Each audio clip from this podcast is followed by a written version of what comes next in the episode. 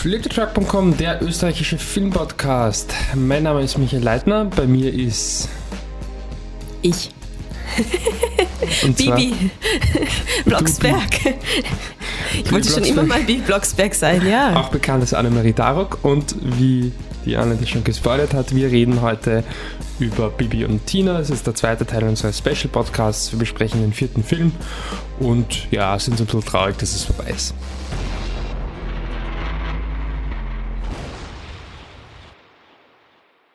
Ja, und da ich so ein Fan bin und gerade so voll abgelenkt war, ähm, habe ich gerade so gelesen, dass Schauspielerin, Bibi-Schauspielerin mit jemandem zusammen ist und ich wollte unbedingt herausfinden, wer es ist. Deswegen war meine Begrüßung ein bisschen, ja, crooked, könnte Okay. man sagen. Also Fangirl-Alarm.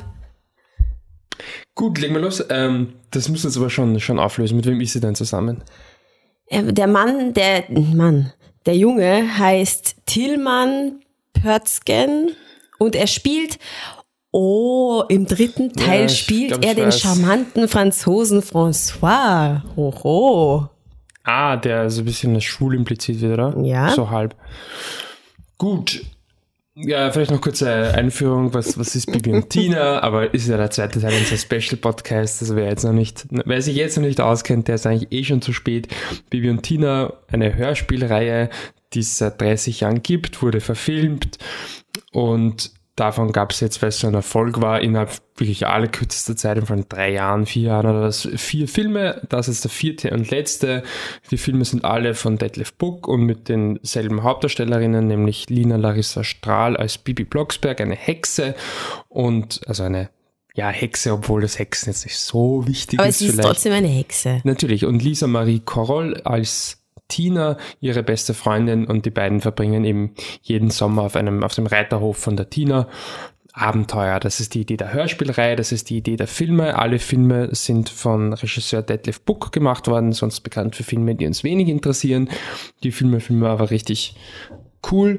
Und dieser vierte Film hätte eigentlich gar nicht mehr gemacht werden sollen, aber sie haben gemeint, aus gegebenen Anlass, sprich die Flüchtlingsbewegung, Flüchtlingskrise, wie man es nennen möchte, die hat ihnen und auch Donald Trump hat ihnen Anlass gegeben, noch einen Film zu machen. Dementsprechend ist er auch politisch aufgeladen. Anne, erzähl uns mal, worum es überhaupt geht, inhaltlich in Bibi und Tina 4 Tohuwa Bohu Total.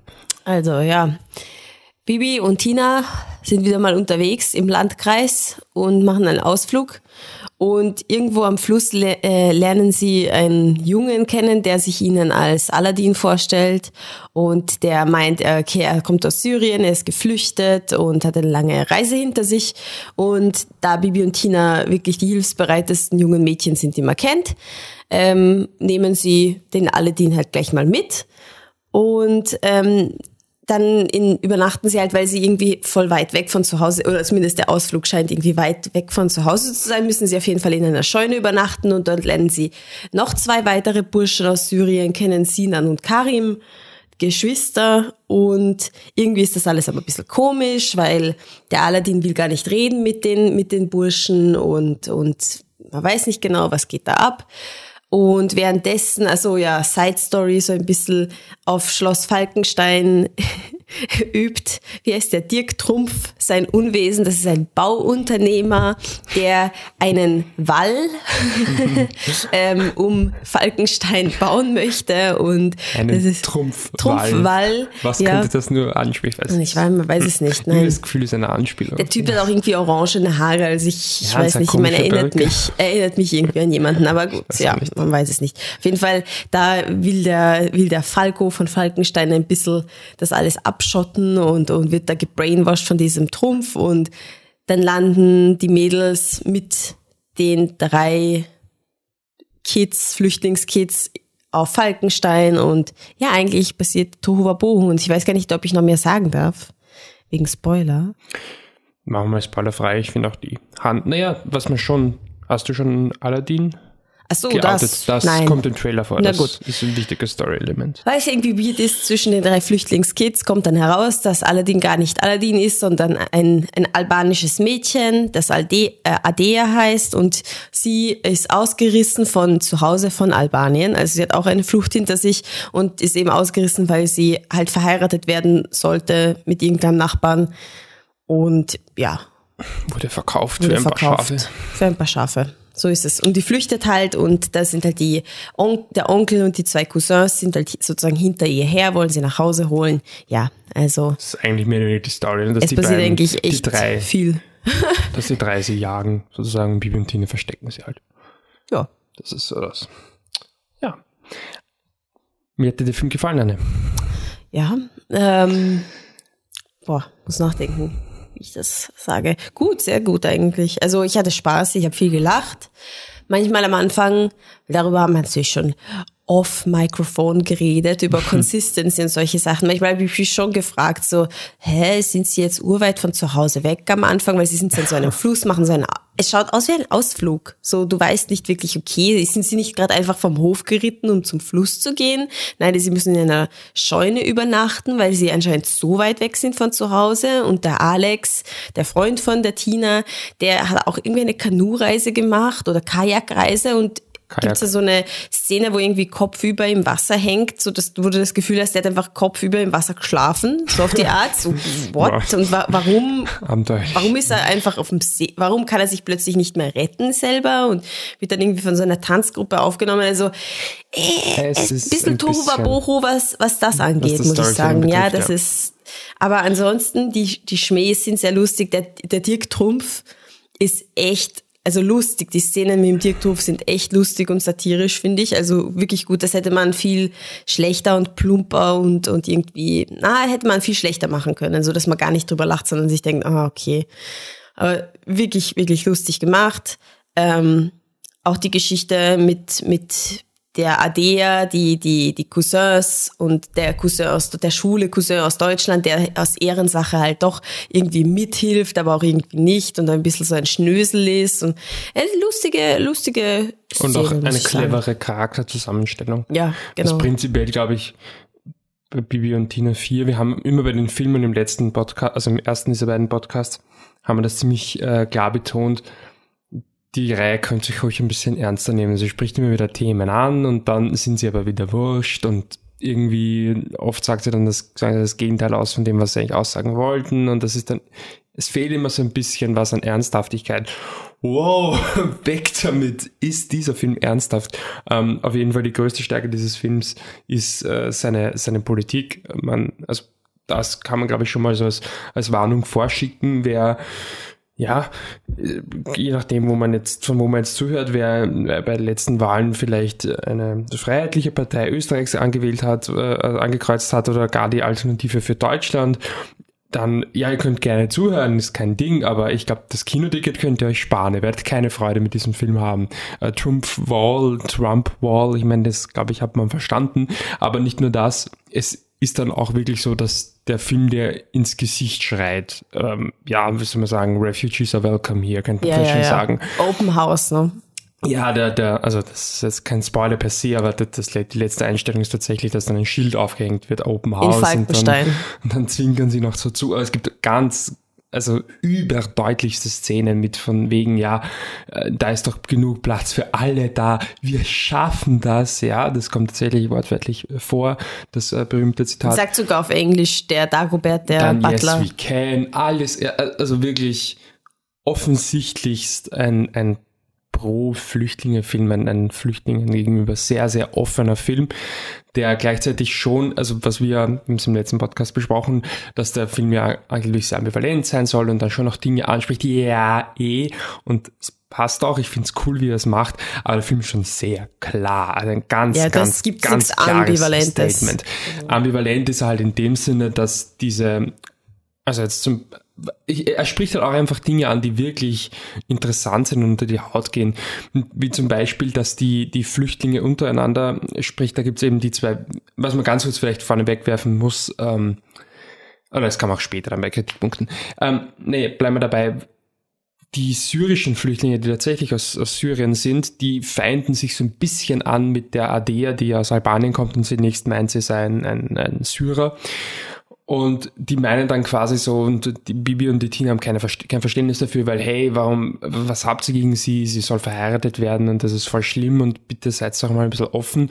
Und sie sind da voll anti, würde ich sagen, oder vor allem der, der Ältere von den beiden, ja. äh, meint halt, wir sind quasi echte Flüchtlinge und was, was will sie? Ja, bitte in Albanien ein schönes Leben, dann ist sie halt verheiratet. Na und? Ich meine, was, allem, was ist dabei? Ich habe vom Krieg ja. fliehen müssen. Und diese, äh, ja, dieses Werten der Flüchtlinge sogar innerhalb der Flüchtlinge ist, finde ich, ein irrsinnig interessanter, interessantes Thema. Und ähm, auch prinzipiell, also ich würde schon sagen, dass die Flüchtlinge als sehr positiv dargestellt werden und da kann ich nicht drüber streiten, aber zumindest werden diese, also zum einen halt sowas wie, wie Zwangsverheiratung, etwas, was in unsere Kultur natürlich überhaupt nicht reinpasst, nicht zu Recht nicht reinpasst, das wird schon natürlich auch heftig kritisiert und zum anderen werden diese Macho-Klischees auch der der Syrer in dem Fall ja. ziemlich ähm, ja, persifliert und, und offengelegt.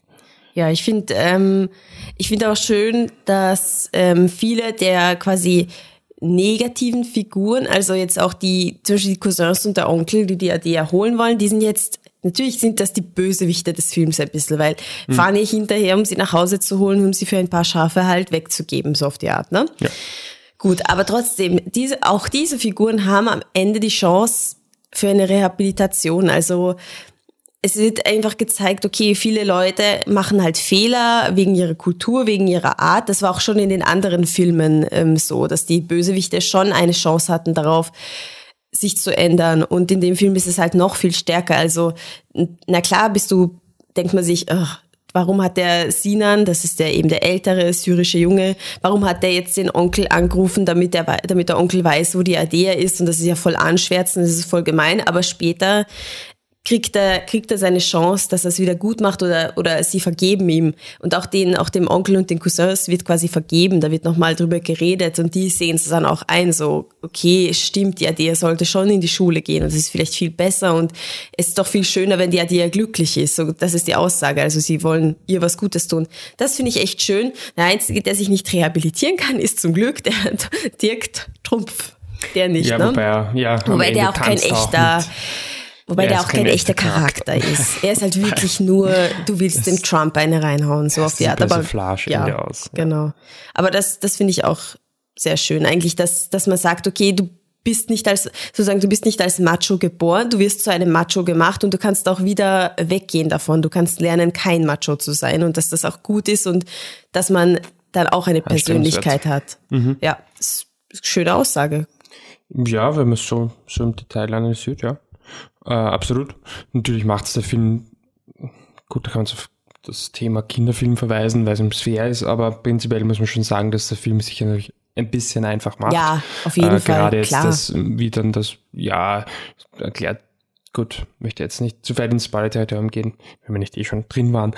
Ähm, was ich schon noch ähm, in Sachen äh, Kritik, also um es nochmal kurz zusammenfassen, warum ich den Film auch sehr schätze, äh, weil er eben trotz allem eine, eine lustige, lockere Stimmung beibehält, absolut ein, ein Kinderfilm ist, ein jugendlicher Film ist, ja. immer noch diesen Humor hat, wo man als, als Erwachsener oder zumindest, sag ich mal, vielleicht jetzt nicht als Erwachsener, der, der nie einen Film schaut und dann sagt so, jetzt möchte ich mal eine Komödie. Nee, dann, dann ist schwierig, aber wenn man offen ist für so filmische Spielereien, ja, dann, dann hat er, bietet er einfach immer noch sehr viel und gleichzeitig einfach irrsinnig politisch ist, auch auf eine Art, das möchte ich vielleicht noch ergänzen, er ist halt nicht zeitlos und das finde ich so cool. Ähm, am Ende, äh, auch das, weil man kein Spoiler, singen sie dann nochmal ein Lied, was halt nochmal so, zu, wo, wo was zum Nachdenken anregt, ähm, wie es Flüchtlingen eigentlich ergeht und was, was sie, was sie durchgemacht haben. Und das sind so Dinge, die, die, das kannst halt einfach nicht es gibt immer wieder Filme, wo es heißt, sie sind politisch und auch gerade Kinderfilme. Und ich möchte überhaupt nicht schmälern, gar nicht. Ein zeitloser politischer Film, vielleicht ist es sogar noch mehr wert, weiß ich nicht. Aber in dem Fall finde ich es halt so cool. Es gibt oft Filme, die kannst rausnehmen und sagen, ja, die sind heute so aktuell wie vor 20 Jahren, in 10 Jahren sind es auch noch, in den 20, die werden immer aktuell sein. Und das ist super und cool. Ich finde es aber auch sehr cool, dass Bibi und Tina 4 eben ein Film für heute ist. Auch ein Film für vor wie lange ist es her? Zwei Jahren oder was? Ja, und wahrscheinlich noch für ein paar Jahre, aber irgendwann ist es nehme ich jetzt mal an, vorbei. Und irgendwann einmal ist diese Thematik dieses Films vorbei. Und dann kannst du den Film zwar noch herzeigen und schauen und er hat dann sicherlich noch schöne Botschaften, aber der Grund, das Grundkonzept ist einfach nicht mehr gültig. Das ist kein zeitloser Film, das ist ein, Zeit für, ein Film für jetzt.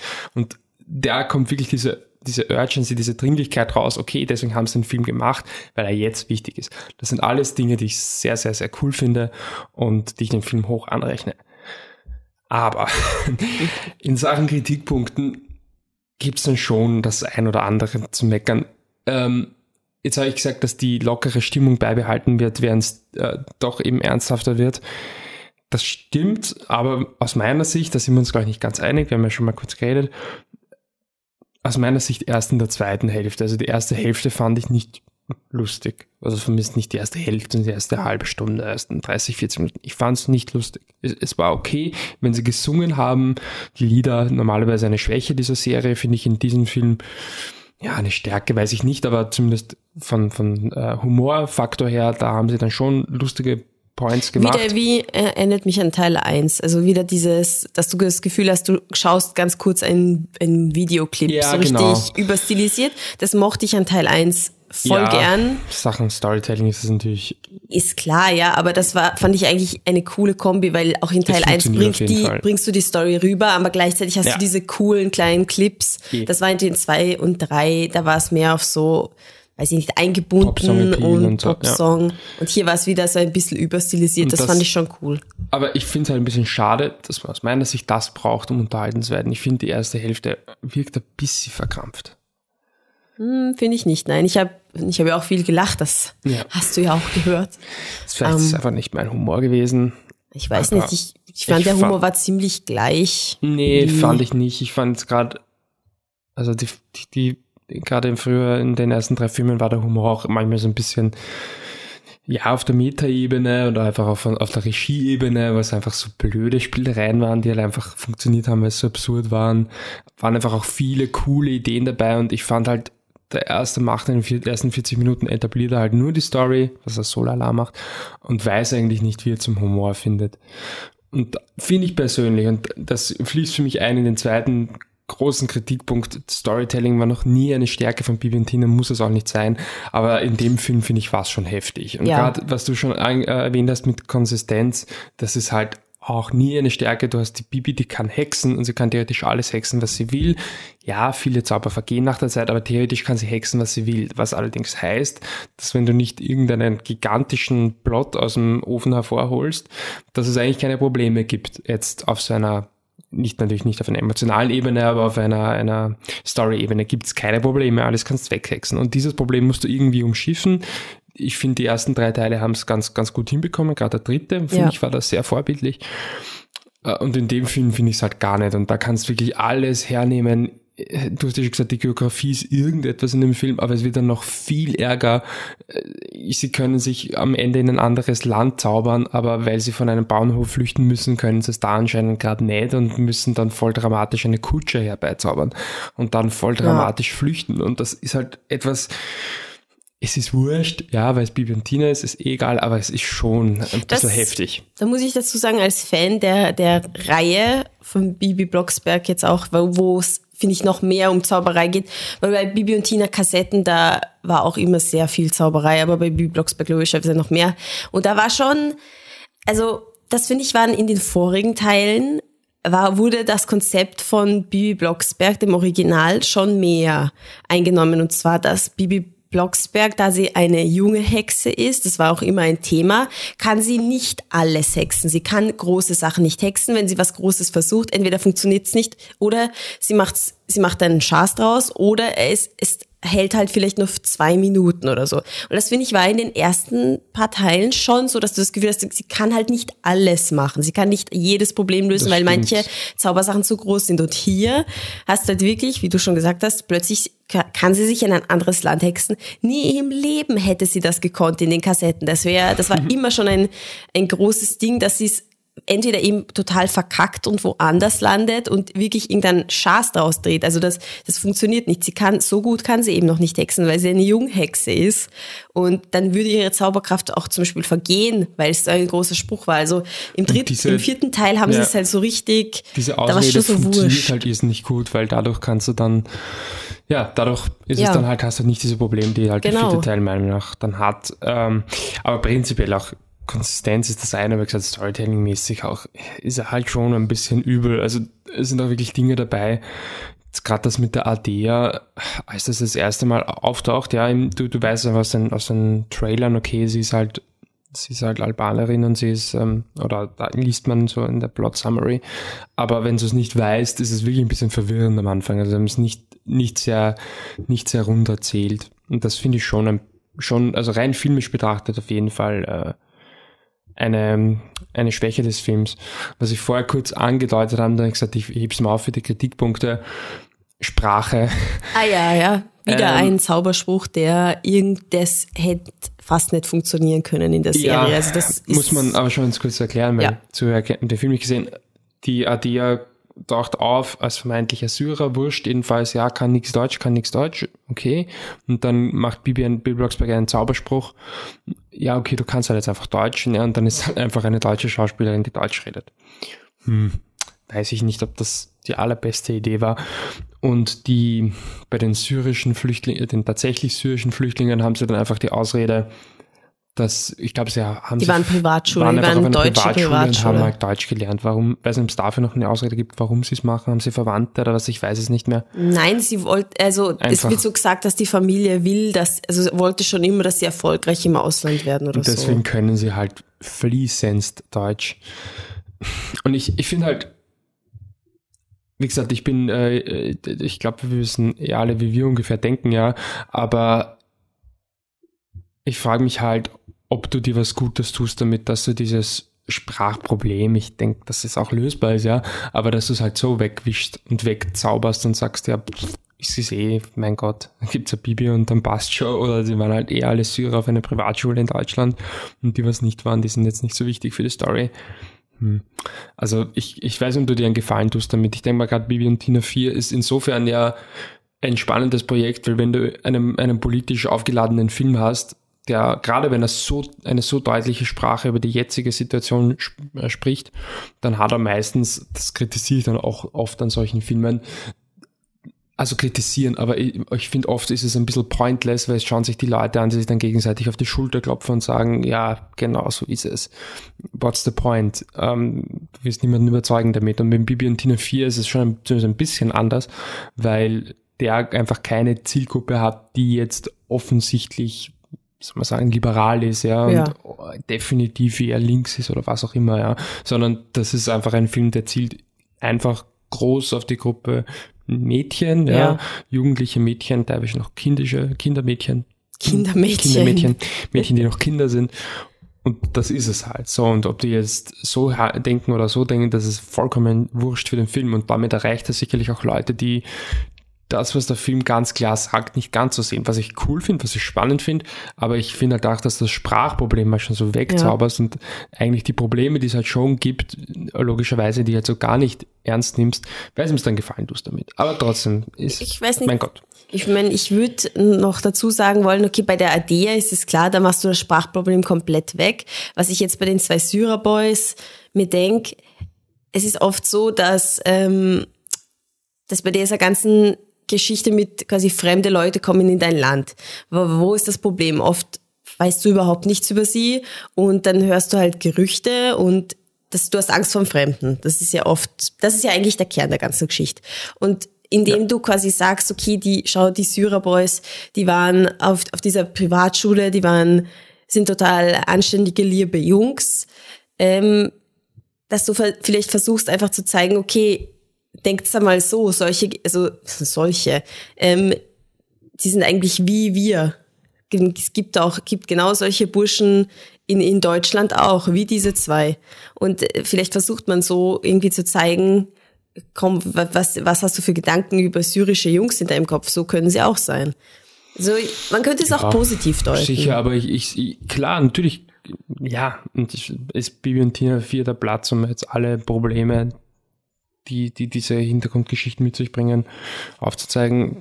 Nee, eh nicht, aber ich finde nur, dass es halt da jetzt, wir haben noch aufgeschrieben, Spoiler, machen wir jetzt mal einen kurzen Spoiler-Alert, wobei ich sagen muss, jetzt groß eine Spoiler-Review macht die keinen Sinn, es passiert jetzt einfach nicht so viel Spannendes im Film, aber ich sage jetzt kurz Spoiler. Es gibt halt keine Twists. Gibt keine Twists, ich sage jetzt kurz, gehen wir jetzt einfach ins, ins Spoiler-Territorium. Und ab sofort ist der Film, ist der Podcast dann auch irgendwo ein, ein Spoiler-Podcast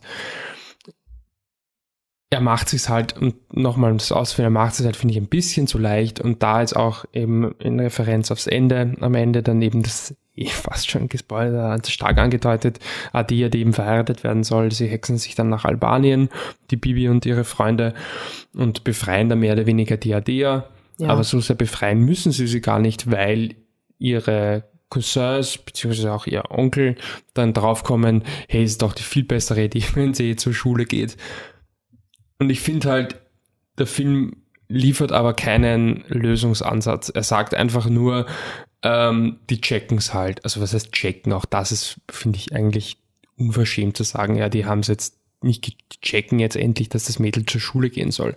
Da finde ich, ignoriert man halt einfach kulturellen Background. Ja. Also das so leicht ist es halt dann, dann auch nicht, ja. Das man auch nicht, was da alles dahinter steckt. Ich glaube, da müsste man sich auch wesentlich mehr einlesen in die Kultur.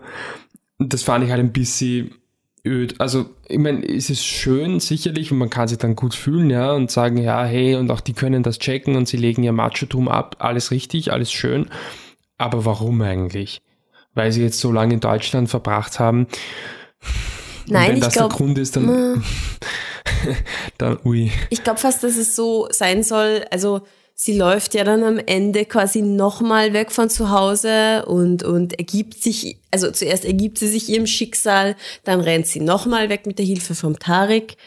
Und ich glaube einfach, dass die, dass die dann einfach, es, es soll wahrscheinlich auch so ausschauen, als hätten die das gecheckt, weil sie so oft wegläuft und weil sie einfach so unglücklich ausschaut. Sie sagen ja auch am Ende, ähm, ah, es ist besser für die, für die Adea, wenn sie in die Schule geht, weil dann lächelt sie vielleicht wieder und so. Ja. Also es, es soll, glaube ich, schon so dargestellt werden, sie haben schon das braucht, dass sie ein paar Mal wegrennt, dass sie halt draufkommen, dass sie das sehr unglücklich macht. Nicht, mhm. ich glaube, es ist nicht direkt, es ist besser, wenn sie in die Schule geht, weil es die Schule ist, sondern weil das für sie halt wichtig ist, weil sie das möchte und weil sie das glücklich macht. Nicht so quasi die Schule ist das the way to go. Das macht, es macht Sinn, es macht als Charakter basiert Sinn, aber das ist halt nicht mein Problem. Mein Problem ist halt, du sprichst ein ernsthaftes Thema an, wie mit Kinderverheiratung. Ja, und ich frage mich halt, wo, inwiefern, was heißt Problem lösen? Ja, das ist natürlich, ist ja arrogant, das zu verlangen, aber inwiefern trägt er wirklich was bei? Ja, das stimmt. Was für einen Punkt macht Bibi und Tina 4, dass du sagst, okay, so, jetzt denke ich anders über Kinderverheiratung oder das habe ich nicht bedacht. Das hat mir einfach gefehlt und deswegen fand ich es ein bisschen unsauber eingepflegt. Ähm, aber es ist halt sonst nicht immer einig sein. Äh, wir werden jetzt noch einen Franchise-Rückblick machen, aber bevor wir das machen, gibt es natürlich ein Rating. Bei mir ist es ein empfehlenswert und die Anne hasst mich wahrscheinlich dafür. Das ist schon ein sehr gut. Ja, ähm, kann man auf jeden Fall argumentieren. Äh, jetzt wollen wir, wie gesagt, einen kurzen Franchise-Rückblick machen und wollen irgendwo den Teil, vierten Teil so ein bisschen einordnen und vielleicht kurz plaudern, auch ob es einen fünften Teil gibt. Ähm, Franchise-Rückblick, ich fange mal kurz an mit einer, einer Anekdote, es ist vielleicht übertrieben, aber kurz zum äh, Erklärung. Äh, Bibi und Tina 2, voll verhext, glaube ich, ist der Untertitel wurde mir damals als Screener, als Screening-Link angeboten. Also einfach eine Mail bekommen, relativ unmotiviert, hey, was ist, waren da noch relativ frisch sozusagen am Mediamarkt. Interessieren euch auch Kinderfilme, da habe ich Bibi und Tina 2 und da habe ich diesen Screener bekommen, der total roh ist, roh noch gewesen ist, Lieder teilweise nicht drin, was dem Film nur gut getan hat. Ähm, äh, Lieder teilweise nicht drinnen und äh, der Schnitt auch teilweise ziemlich crazy noch, ähm, hat auch mein Ton und so einiges noch nicht gepasst. Aber wurscht, ich habe halt auch reingeschaut, aber ich nicht so dachte, ja, okay, mein Gott, können wir da einen Kinderfilm zerreißen, ist ja sicher ein Klumpert und dann äh, taucht da Mavi Hörbiger in dieser, äh, in dieser Feministen, in diesem Feministenaufzug auf und, und ich habe mir gedacht, wow, da ist ja eine, eine deutsche Kinderfilm-Franchise, die nach den Trailern einfach nach Müll aussieht, sag's jetzt einfach mal so, wie es ist, und die einfach was kann und die, die, die, die freche Ideen hat und coole Sachen macht. Und äh, von da weg eigentlich war ich, obwohl es bei mir nur empfehlenswert war, der zweite Teil, aber wurscht von da, weil ich einfach auch ein paar Probleme hatte, aber von da weg war ich eigentlich ein Fan von dieser Franchise und mich immer erzählt, so, das ist wirklich was, das man dem eine Chance geben kann, wenn man Lust hat auf seichte, aber nicht ganz blöde Unterhaltung. Ja, und jetzt sind wir da und jetzt ist das Ganze vorbei. Ersten Teil natürlich längst äh, nachgeholt. Und das, was ich mir im letzten äh, Podcast gewünscht habe, dieser eine unter Anführungszeichen perfekte Bibi und Tina-Film, der ist halt leider aus meiner Sicht, vielleicht siehst du es anders, aus meiner Sicht halt nie gekommen. Trotzdem ähm, schaue ich eigentlich sehr gerne auf diese Franchise äh, zurück. Und ich würde den Teil 4 jetzt persönlich einordnen. Also mein Lieblingsfilm mag sein, dass es einfach weil es der erste nicht war, den ich gesehen habe, und ich einfach gesagt habe, wow, das ist jetzt genau das, ähm, das damit habe ich nicht gerechnet und ab dem nächsten Teil war es dann schon mehr damit rechnen, aber auch wenn ich inhaltlich darüber nachdenke, ist für mich eigentlich relativ deutlich, der zweite Film für mich persönlich der beste, den hätte ich da ganz oben gesehen und dahinter will ich Teil 4 einordnen und dann, ja, Teil 1 und Teil 3 ganz hinten mag ich aber auch. Wie würdest du du sie, wo würdest du den vierten Film einordnen? An der Spitze? Ich habe eh auch Teil 2, Teil 4 und dann Teil 3 und dann Teil 1. Also würdest du Teil 4, kurz mal darüber geredet, ob ja. der Teil 4 doch der beste Film ist. Ja, ich weiß, nein, es ist schwer. Für mich sind sie eigentlich ungefähr gleich Teil 2 und Teil 4. Also beide haben, haben so Szenen, die ich eben voll cool finde und deswegen sage, ja, ja, doch, das ist Teil, das ist der Beste. Und dann wieder Szenen, wo ich mir sage, na, aber das war im anderen schon cooler. Also es ist so ein Austausch zwischen den zwei, also ungefähr gleich. Aber Teil zwei war halt richtig super, also von dem her. Was ich mir schon vorstellen kann, ist, dass Teil vier ja, wie gesagt, dass er nicht besser altert, das glaube ich nicht. Das wir ja vorher erwähnt, warum, wegen dieser politischen Komponente. Aber dass er mehr dieses Unikat sein wird. Ja, genau. Teil 2 ist ein cooler Kinderfilm, der ähm, kreativ gemacht ist und Punkte anspricht, wo du nicht damit gerechnet hast. Aber Teil 4 ist dieses, what the fuck, Bibi und Tina und die Flüchtlingskrise? Wirklich? Und, und dann ist es aber nicht ein, ja gut, dann läuft halt ein Syrer rum, sondern dann ist es Open House. Wir sind alle, wir haben alle heißen mir willkommen und kommt nur her und boom, das finde ich, ist halt schon sehr cool am Teil 4. Ja. Dass du halt dieses Ding hast, was, wo ich mir schon vorstellen kann, dass das auch in zehn Jahren dir noch nicht wirklich erklären kannst, dass so etwas halt passiert ist. Weil das funktioniert auch nur, wenn eine Franchise einfach an diesem Punkt angelangt ist, wo sie alles machen kann. Ja, voll. Ja, Teil 5 habe ich dann noch aufgeschrieben. Äh, ja, Nein. Was man sagen muss, vielleicht, der Film hat kein Ende, aber ich finde es nicht schlimm. Also er hat schon ein Ende, aber er hat keine, kein Franchise-Ende im Sinne von, so und das ist jetzt, jetzt küssen wir uns alle nochmal oder so, sondern es endet dann wieder mit so einer Art ähm, Videoclip, in Wahrheit einen, den man auf YouTube schon schauen kann. Vielleicht ein bisschen anders geschnitten, aber im Grund, Grundgesetz findest du die äh, letzte Szene schon im, im, auf YouTube. Und dann ist es irgendwie so die also Aussage, die Aussage vom Lied ist halt irgendwie, ja, immer wenn wir Probleme haben, dann hören wir halt Musik. Nein, dann singen wir ein Lied. Dann singen wir ein Lied, gut, andersrum. Aber ich weiß nicht, ich kann mir vorstellen, dass sie da ein bisschen halt, sagen wir, jetzt gibt es ein Bibi und Tina Musical, dass sie vielleicht noch mehr auf die Musikschiene aufspringen wollten. Ja, ich glaube nicht, dass es noch ein Teil 5 geben wird. No. Wenn wenn es irgendwas gibt, wird jeder jemand mal wieder versuchen, irgendwas mit Bibi und Tina zu verfilmen oder so, weil keine Ahnung warum, weil man halt wieder Bock hat und so für die nächsten Generationen, aber hm. von Detlef Book wird es keinen Teil 5 geben. Der hat sich ausgetobt, der hat fertig. Es gibt auch eine sehr, ähm, ich finde es lustig, lustige Anspielung im Film. Da hat der Film dann wirklich wieder dieses Element gehabt von, warum machen sie das jetzt eigentlich? Und da gehen der, der Alex, das ist der Freund von der Tina, und Tina und Bibi gehen halt durch, durch die albanischen, durch die albanische Sommerhitze und dann fang, ohne irgendeinen Grund fängt der Alex einfach an, so, hey, irgendwie schaut sie alt aus. so. Und ich fand es ich lustig, einfach eine Anspielung darauf natürlich. Nee, ihr seid jetzt auch älter geworden, ihr schaut erwachsen aus. Ich schaue jetzt genau. Nein, ich meine, das ist nicht so böse, aber das fand ich einfach süß, was sich halt irgendwie einsieht. Jetzt hat er da die Zeit dann auch einmal ein Ende gefunden mit Bibentina.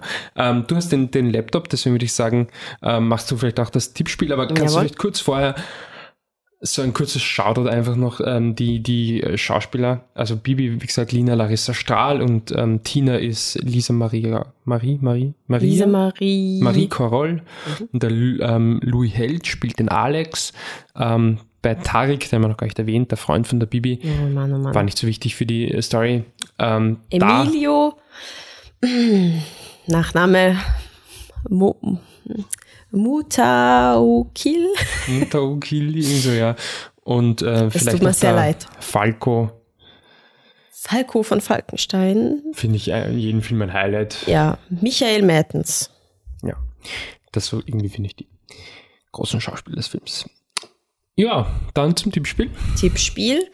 Wir haben im letzten Podcast ähm, sozusagen ein Tippspiel, gemacht, weil wir solche ähm, Fanboy und Fangirl sind und haben gesagt, okay, was, was wird passieren im vierten Teil? Was kann man sich erwarten? Weil äh, letzter Teil der Franchise und da könnte man sich denken, boah, dies und jenes Franchise endet, die küssen sich endlich, die machen dies, der kommt weg, der kommt wieder vor und so weiter. Man kann man sich ja Fragen stellen, wenn man schon so drin ist in dem Ganzen.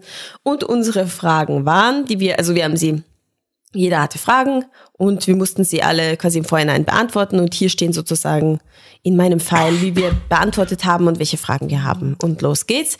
Wird Kackmann der Kompliz von Bibi und Tina?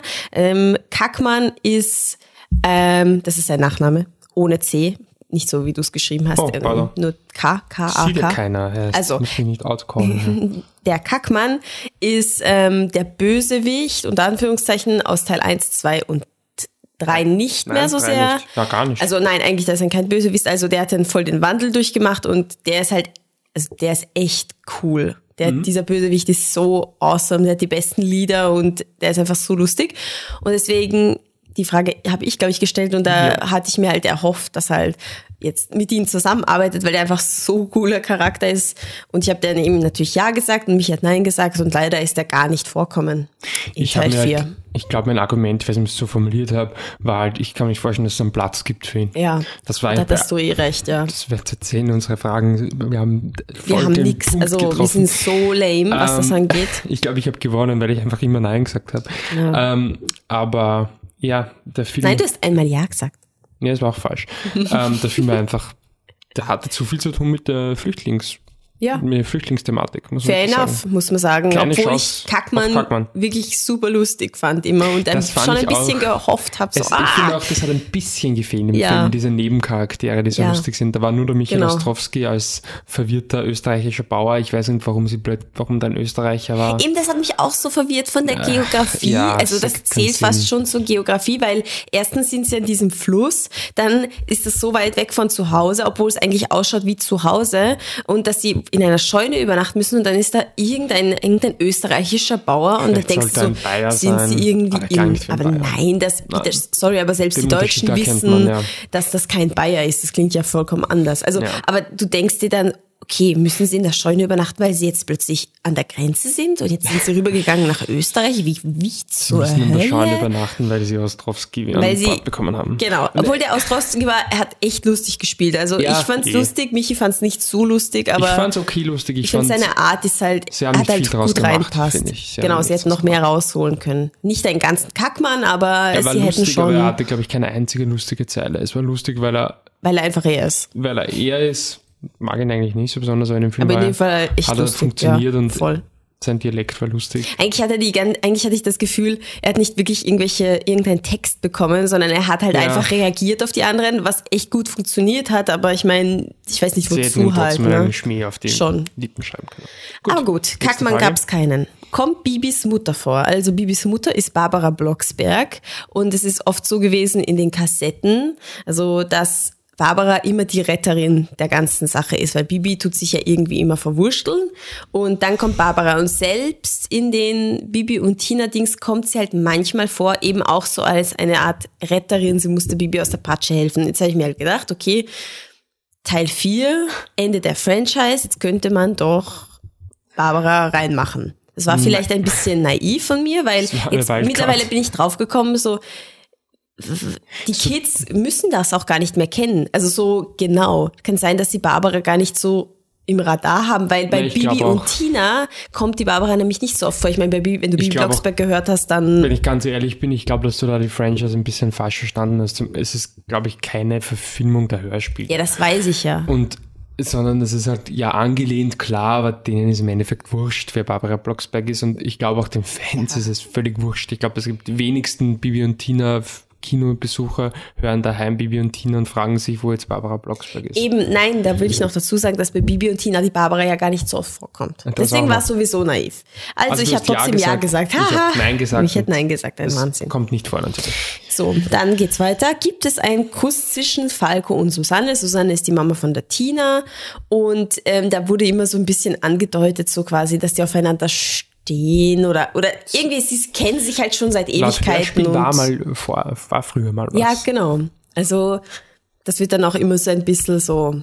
Sie halten auch immer zusammen was bei Kindererziehung und dann ziehen sie an einer Schnur und dann ist es so ein bisschen, ja, könnten ja auch zusammenkommen, so auf die Art, aber gab keinen Kuss. Gibt nur eine Szene, wo der Falco gerade so ins, ins Bett gehen will, sozusagen, ja, ich gehe jetzt schlafen, weil irgendeine grantige Schimpfszene und ähm, will, will sich, will quasi so, bietet seinen Arm der Susanne an, die gerade auch mit den Kids schimpft, ähm, dass sie halt mit, mit ihm ins Bett kommt sozusagen, aber es ist nur so ein kurzer Moment und das ist auch schon alles, was romantisch zwischen den beiden passiert. Und ich habe Ja gesagt und du hast auch Ja gesagt. Ja, beide ja, falsch. Ja, so ist es.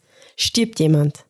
Anne nein, mich hinein, weil hier wird nicht gestorben. Ich habe gesagt nein mit einem Sternchen. Was ist, wenn, der, wenn dem Trump irgendwas am Schädel fällt? Und Ah ja, das ist so ein stimmt, Comic Death. Ähm, aber ich habe auch nein gesagt und wir hatten beide recht. Ja. Niemand und stirbt, ist auch gut so. letzte Frage. Ist es wirklich der letzte Film? Wir haben beide Nein gesagt. Ja, haben wir gesagt. Ich glaube, da habe ich die Farbe. Okay, da hast Wir du's. haben beide ja gesagt. Ja, weil ich glaube es nicht und ich glaube nicht, das dass ich es letztes falsch. Mal ge- gedacht hätte. Ich habe glaub, ich, glaub, ich habe irgendwie gefragt, ob noch ein Film rauskommt das und dann wäre die Antwort nein. Jedenfalls Ja. wurscht. Wir waren uns einig, dass keiner mehr kommt, aber das ist natürlich eine Frage, die kann man jetzt nicht beantworten. Ja, so ist Aber wir haben es. gemeint, kein Film von Detlef Book. Genau, das, das Ach sehe ich so. noch immer so. Kein Bibi und Tina Film von Detlef Book. Er wird So schon noch es. was machen. Aber So ist es, das waren unsere Fragen. das heißt, wie oft Wir haben ich so recht? gefailt. Ja, warte mal. Viermal? Eins, zwei, drei, vier. Und Ich habe, hattest? warte kurz. Einmal recht. Ja, nein, zweimal. Also 4 zu 2 für den Ja. König der Tippspiele.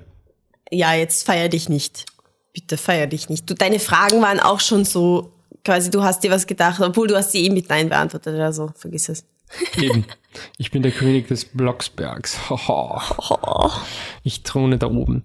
Na gut, ich glaube, das ist vielleicht ein Spoiler für die Zukunft, aber Richtung Top Ten Liste geht da wenig mit dem Film. Bei mir zumindest. Ah, bei nein, dir auch nicht. nein, nein. Das heißt, falls ihr noch was hören wollt von uns über Bibi und Tina, fürchte ich, müsst ihr diesen Podcast rauf und runter hören. Ich, Ja. Es wird wohl kein, wir werden wohl nichts mehr über Bibi und Tina Außer ihr verlieren. schreibt uns auf Social Media, wir sollen Folgen von Bibi und Ach, Tina bitte reviewen. Mache ich gerne. Ihr, mir mir Anne- könnt ihr schreiben. Anne macht das Special. Also scha schau, schaut's, liebe Leute, dann mich nicht, aber mir könnt ihr gerne schreiben. Ich review gern Folgen von, von Bibi und Tina, Kassettenfolgen. Ich, nicht- höre die mir gerne wieder an. Nostalgie und ich, das funktioniert nicht so. Nein, also ich, aber ich- Nostalgiefaktor funktioniert bei mir nicht. Und ich glaube, ohne Nostalgiefaktor ist es halt eine Kinderhörbuchreihe. Eine nette, aber halt eine Kinderhörbuchreihe. Michi, zu pragmatisch, wie immer. Sollte ich irgendwann einmal Nachwuchs haben, vielleicht. Aber dann review ich es auch nicht. Ich review's Du dann. reviewst es dann, ist okay. Also, wo, wo kann man dem lieben Michi schreiben, Auf hipster dass man, dass er doch reviewen soll? Ja, hipstersaurier auf Twitter und wenn die, der, wenn ihr der Anne für ihren ersten Podcast über Bibi und Tina Folgen schon mal eure Lieblingsfolgen Könnt auch vorschlagen die wollt. drei Fragezeichen, das mache ich noch lieber. Bitte, da gibt einen Film dazu jetzt. Doch, es gibt Filme dazu und die sind schlimm. Ja, dann kannst du die reviewen. Ähm, gut, also wenn ihr verrückte Podcast-Ideen habt für Anne, die sie dann woanders umsetzen muss, dann auf Twitter bei Viennese Cat Wiener Katze auf Englisch. sehr gut. Auf Facebook sind wir facebook.com slash flipthetruck in einem durch, denke ich. Auf Twitter, doch, auf Instagram sind wir auch, instagram.com slash flipthetruck in, in einem durch, aber auf Twitter sind wir mit Unterstrichen, da war dieser Handle schon vergeben, flip unterstrich der unterstrich truck. Und unsere Kollegen sind der Patrick Krammer als at Existent Coffee und der Wolfgang Steiger, der Chefe, als at Dancing Robot. Ohne G. ohne G, ohne Unterstrich. Apropos äh, Chefe, dem, äh, der hat uns raus, äh, also ich habe nicht erpresst, aber hat mich äh, aufgefordert, also 40 Minuten muss es mindestens dauern. Das haben wir natürlich geschafft, obwohl wir vorher ein bisschen skeptisch waren, oder ich zumindest skeptisch war. Aber ah. wir haben genug gelabert. Also gut, dann macht's es gut. Tschüss. Ciao.